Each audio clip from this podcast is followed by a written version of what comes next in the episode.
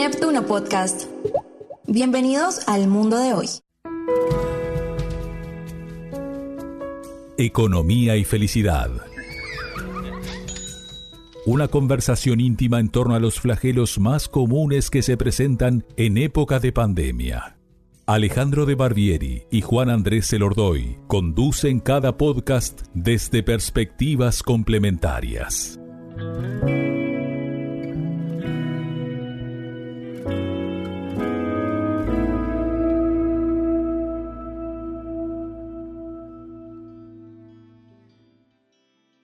Buenos días, buenas tardes o buenas noches en el momento que has elegido para acompañarnos en este episodio número 15 de Economía y Felicidad. Estoy junto a mi gran amigo Juan Andrés Celordoy. ¿Cómo está Juan? ¿Qué tal? ¿Cómo les va? Vamos a arrancar hoy con foco en las empresas, ¿les parece? Hablando de felicidad. Me parece genial y súper pertinente para estas épocas que estamos viviendo. Claro, porque de alguna manera ya el tema de la pandemia parece estar quedando de lado. Sí, yo lo noto en las charlas, lo noto en las empresas que nos están llamando, lo noto también en cómo la gente se va planificando para las distintas actividades, ¿no? Parece que las vacunas y los cuidados y todo va generando un nuevo espacio, ¿no? Que ya, si te pones a pensar 2020, 2021, prácticamente un año y medio, ¿no? Genera mucho fatiga y mucho cansancio que también repercute en el rendimiento laboral de la gente, ¿no? Y cómo cambian los ámbitos de trabajo, ¿no? Estaba mirando, por ejemplo, datos de Comparably, que es una encuesta que se hace a trabajadores de empresas de toda la región y llegan a la conclusión, mirá qué interesante el paralelismo con la pandemia. Ahora Adobe es la compañía en la que los trabajadores se encuentran en estado más feliz, son más felices. Y ese lugar destrona a Zoom. Zoom era hasta el año pasado, el año pasado fue la empresa donde los trabajadores decían que estaban muy felices y de acuerdo a diferentes indicadores se dice que era la empresa con trabajadores más felices. Yo no sé, esta encuesta que responde a un montón de preguntas, pero interesante porque ahora Zoom bajó del primer lugar al noveno y ahora subió Adobe a el primer lugar. ¿Qué te parece ese vínculo entre empresas y felicidad? ¿Te parece algo compatible, algo posible, algo imaginable? Yo creo que es algo, Juan, que en los últimos años cada vez se trabaja más. Si bien eh, las empresas vienen trabajando estos temas de, distintos lugares y con distintas actividades o distintos cursos ¿no? y capacitaciones, yo, por ejemplo, en el último año, si bien economía y felicidad es lo que nos ha unido siempre, pero me gusta hablar mucho del sentido de la vida, ¿no? Y que el trabajo tenga sentido, ¿no? Poder diferenciar, por ejemplo, felicidad de sentido, poder ofrecer espacios para que las personas crezcan laboralmente y personalmente. Hoy en día, con la pandemia, aquellos jefes y aquellos líderes, aquellas empresas que cuidan la salud mental de su gente, de que cuidan la salud laboral, ¿no? Obviamente son empresas que los van a valorar más los trabajadores y que quizás los jóvenes a la hora de educarnos su crecimiento laboral van a buscar también que las empresas tomen en cuenta esto, ¿no? Porque ahora la pandemia trajo el tema de la salud mental, lo puso en el tapete y no es solo, viste, como muchos creen, ah, bueno, hay que darles una charlita de felicidad para motivarlos. No, es algo mucho más profundo, o sea, hay que motivarlos para no tener que motivarlos más, o sea, motivarlos para que la persona venga duchada y motivada, o sea, para que tenga la automotivación y en eso es muy importante que las empresas y los jefes y los líderes cuiden a su gente. En el fondo, que trabajen felices quiere decir, bueno, ¿qué pasó con Zoom? ¿Qué pasó con Adobe? ¿Cuáles son esos factores ¿no? que forman parte de ese cuidado del otro? ¿no? Ale, ¿qué lugar tiene el salario? Bueno, el salario, este, siempre en psicología laboral se habla, por ejemplo, del salario, cumple un rol, obviamente, que te paguen por lo que uno hace y que sea, viste, que tenga la legitimidad de lo que en tu rubro, en tu área y en lo que otras empresas acorde a tu profesión, acorde a tu rol, acorde a tu edad, sumando todo eso, es parte, obviamente, de la motivación. Y después los psicólogos hablamos del salario emocional, ¿no? De ese otro salario que no se mide, a veces sí, pero en general se mide más con esas otras actividades o cositas más intangibles que el, buen ambiente laboral, este, ese líder que está pendiente de ti, que se da cuenta de lo que tú precisás, el buen equipo de trabajo, que confíen en ti, que te den autonomía, por ejemplo, para tus trabajos. Bueno, todo ese clima, ese entorno, ¿no? El lo que se llama en psicología el ambioma, ¿no? Como hay en una familia, si hay música, si hay espacio para descansar, si hay, bueno, todo eso es como el salario, entre comillas, emocional. O sea, es lo que uno, a la hora de querer cambiar un trabajo, lo dice, ah, me cambio de tal trabajo para otro. Bueno, ¿cuánto te pagan? Tal cosa. Pa, la verdad que me pagan un poco más, pero hoy otro salario que la persona ya lo está midiendo a la hora de de buscar ¿no? otro proyecto laboral, que es este salario emocional, si voy a encontrar ese lugar, si voy a sentir querido, ¿no? si me voy a sentir este, en un lugar, en un entorno que me voy a potenciar como persona. ¿no? El pensar en infraestructura, canchas de ping-pong, asientos para estar descansando, conversando con otros pares, ¿vos decís que es una pérdida de tiempo, una pérdida de dinero o es un aporte para la felicidad de los trabajadores? Bueno, hay algunos estudios, justo tengo delante mío en la compu uno de la Universidad de Melbourne de Australia, que justamente habla de las actividades de recreación, ¿no? Que cuando un jefe permite que los empleados se descansen algunos minutos para chequear sus correos o para revisar sus redes sociales o para jugar al ping-pong, ese descanso eleva su estado de ánimo y también su productividad. Entonces, esas actividades de recreación, porque a veces no es, viste, generar un, un super espacio, a veces es que los propios compañeros vayan generando los espacios de recreación y que aparte tengas un líder, un jefe o a quien tú reportes que se da cuenta que uno precisa descansar. Fue otra cosa que también trajo la pandemia, ¿no? Esto de lo híbrido entre las horas Zoom, las horas presenciales, que muchas empresas están acomodando eso, pero a la hora de volver a la presencialidad, bueno, seguir cuidando estos espacios para descansar de la pantalla, descansar, ¿no? Puede generar que la gente se sienta más motivada y que pueda volver al trabajo después con mejor estado de ánimo, ¿no? Estaba mirando, por ejemplo, las respuestas de los empleados de Adobe que explican el lugar, digamos, que genera más felicidad para sus trabajadores en la comparación de este estudio y se ve que importa mucho las oportunidades de crecimiento profesional. Y eso en la comparación con otras empresas parece que está en un mejor lugar. También la satisfacción por la remuneración los beneficios, todo hacen un paquete que de alguna manera explica ese resultado. ¿Cómo lo ves eso con respecto a la actualidad? Bueno, eso lo veo fundamental, Juan, este, el crecimiento personal, el crecimiento profesional, ¿no? Si una persona está muchos años estancado en un puesto, antes uno estaba cinco años, seis años, siete años, o sea, el mundo cambió, los jóvenes también cambiaron, hemos criticado, entre comillas, a veces la actitud del millennial que hay que motivarlo siempre para que se mueva, pero también los jefes y los líderes tienen que saber seducir a un millennial, saber este, ver cómo motivarlo, tomar en cuenta, ¿no? Que de repente tiene otros tiempos, que de repente si está un año o seis meses, depende de la personalidad de cada uno, ¿no? En determinado puesto no siente que no crece, bueno, puede empezar a bajar su rendimiento, sentirse más apático. Yo siempre le digo cuando les doy charlas a los trabajadores jóvenes que ellos también pueden liderar su proyecto laboral charlando con los jefes, con los líderes, para decirles, mira, quiero cambiar mi proyecto, ¿no?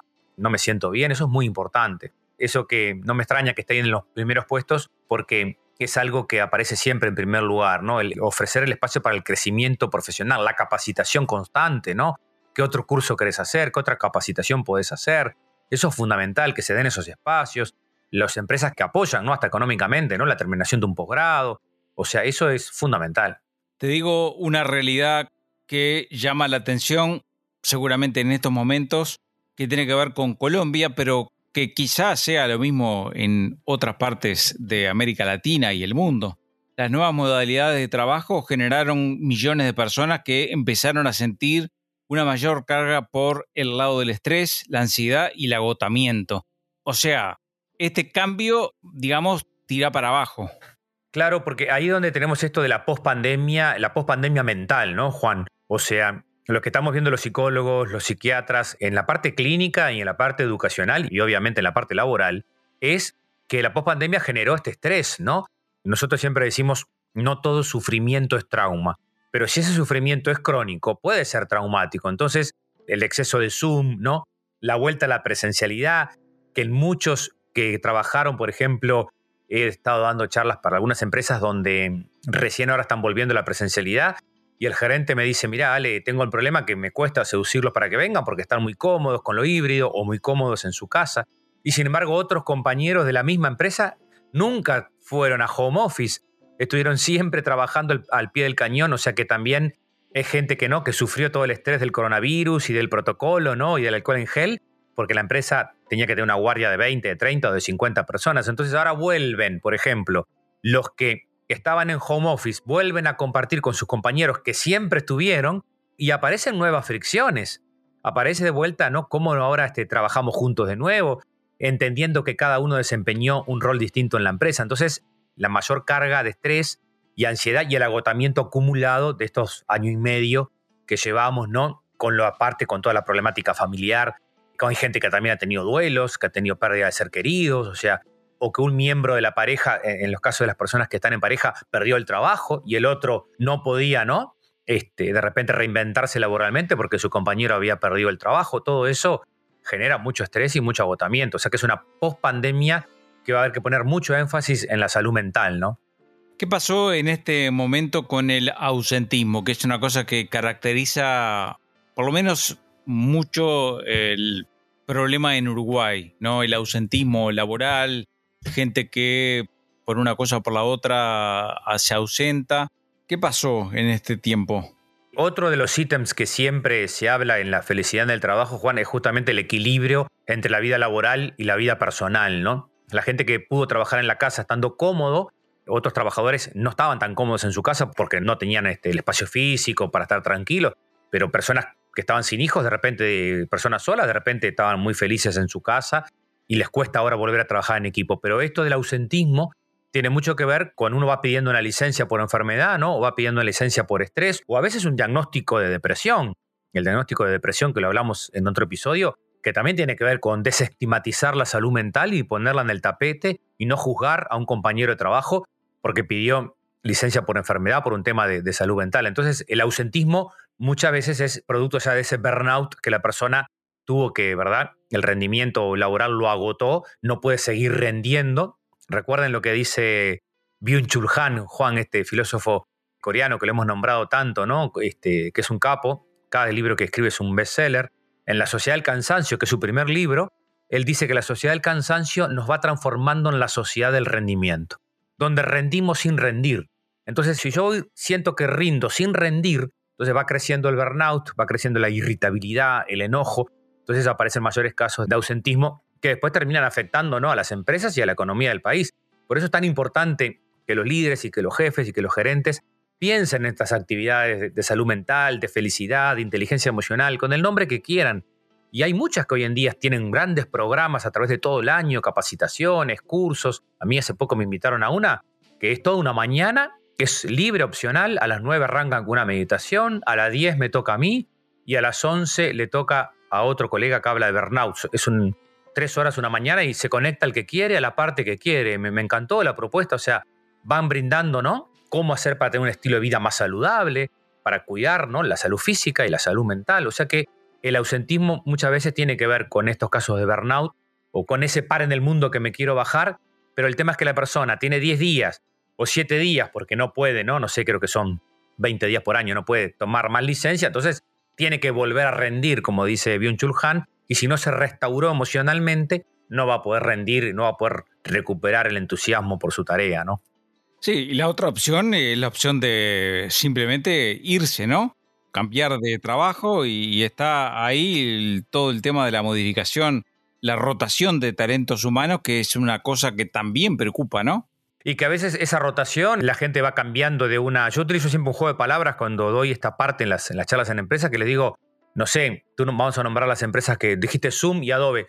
Yo les digo, no existe Zoom y no existe Adobe. Lo que existe es Juan, Pedro, Manuel yo me voy de Juan si me cruzo con Juan o me quedo por Pedro, o sea, Adobe o Zoom es una antelequia, ¿no? Es un nombre, pero cada día yo tengo un compañero, tengo un jefe sentado al lado mío y ese es el vínculo que yo tengo que cuidar y donde tengo que sentirme cuidado para poder este, dar lo mejor de mí. Si no me voy, me ausento, ¿no? Para tratar de recuperarme, pero los tres días tengo que volver, ¿no? Tengo que volver y de repente no, todavía no me recuperé del todo. Así que el ausentismo laboral es un tema que las empresas lo tienen que tomar muy, muy en cuenta, ¿no? Economía y felicidad. Creado para analizar en profundidad hechos informativos de la economía vinculados a la psicología de personas, integrantes de la comunidad y sociedades en general.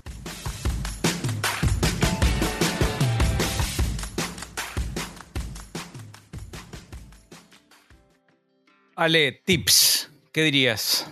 Bueno, haciendo un resumen de cómo hacer para justamente, cómo influye ¿no? la felicidad, qué tenemos que cuidar, algo de lo que dijimos.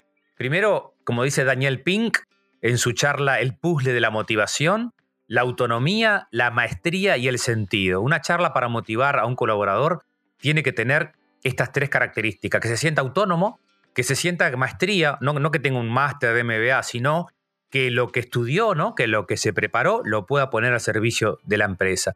Y después que tenga sentido lo que hace, o sea, que siente que crezca laboralmente, que brinden capacitación constante, ¿no? Que capacitar a la gente, darle talleres, darles cursos, o sea, hoy en día la, gente también valora mucho, bueno, ni que hablar lo medioambiental, o sea, decir, todas las empresas que tienen una, ¿no? La economía circular, hay una sensibilidad social hoy en día que es fundamental y que tiene que ver no solo con el medio ambiente y con, bueno, con todo, que también los chiquilines les preocupa y cuando la empresa tiene eso bien claro y, lo logra transmitir a su gente, logra seducir también de por qué vale trabajar acá, ¿no? Un entorno positivo, ¿no? Un ambiente donde haya un clima de trabajo positivo, de un buen ambiente, o donde también se puedan concentrar y trabajar tranquilos, pero también esas actividades de recreación que nombramos, esos espacios de recreación que tienen que ver con poder descansar y cuidar lo que hoy en día se llama el ecualizador de hibridación. Aquellas empresas que tienen la chance de que un trabajador pueda estar, no sé, tres horas en casa o tres días en casa y dos días presencial, bueno, ese ecualizador a muchas personas les puede venir muy bien y si ya están volviendo a la presencialidad, trabajar mucho la empatía y la adaptabilidad y la flexibilidad para que la persona pueda sentirse, sentirse feliz en su trabajo ¿no? y pueda llegar a su casa feliz de que lo que hizo, de que los dones que tiene los puso al servicio de los demás y poder después llegar a su casa y decirle a su hijo, no sabes lo lindo que me fue en mi trabajo, porque ese es el mejor tutorial de felicidad para nuestros hijos, ¿no? Que nos vean que trabajar nos cansa, pero que también nos da felicidad. Yo pido permiso para hacer foco en Uruguay un segundo, porque en Uruguay predomina ampliamente las empresas que son pymes, pequeñas y medianas empresas, que ni siquiera tienen digamos, gente especializada en manejo porque son pocos, ¿no? Entonces ahí lo que pasa es que el gerente de recursos humanos es uno mismo y donde el diálogo con el otro es uno mismo el responsable y el otro es responsable. Entonces, qué importancia que tiene la comunicación, ¿no? La, el tema de verbalizar los problemas, de hablar, de tener espacio de repente en ámbitos y organizaciones que son poca gente, ¿no? eso también es importante porque en definitiva los climas se dan a nivel micro y a nivel también macro. Totalmente, por eso las personas que tienen ese, ese cuidado de sí mismo es fundamental justamente para poder este, cuidar a los demás tal cual. No lo había pensado eso.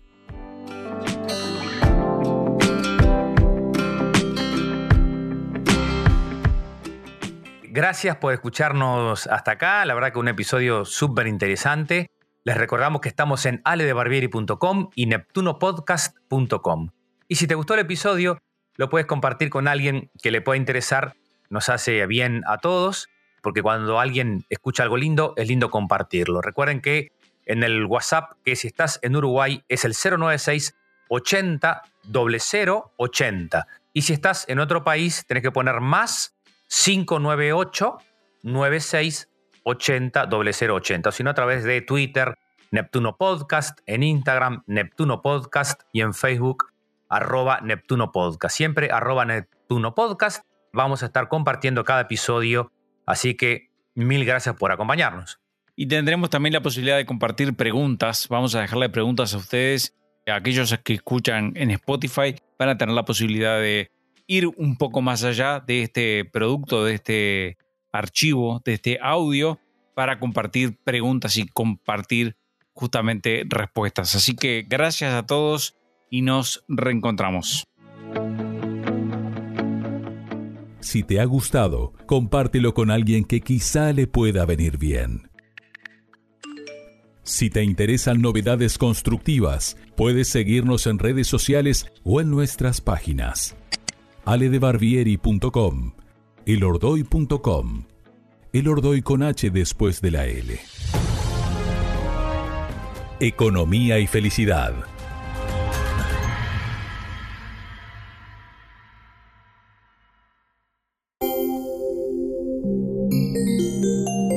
Neptuno Podcast. Conectando con historias.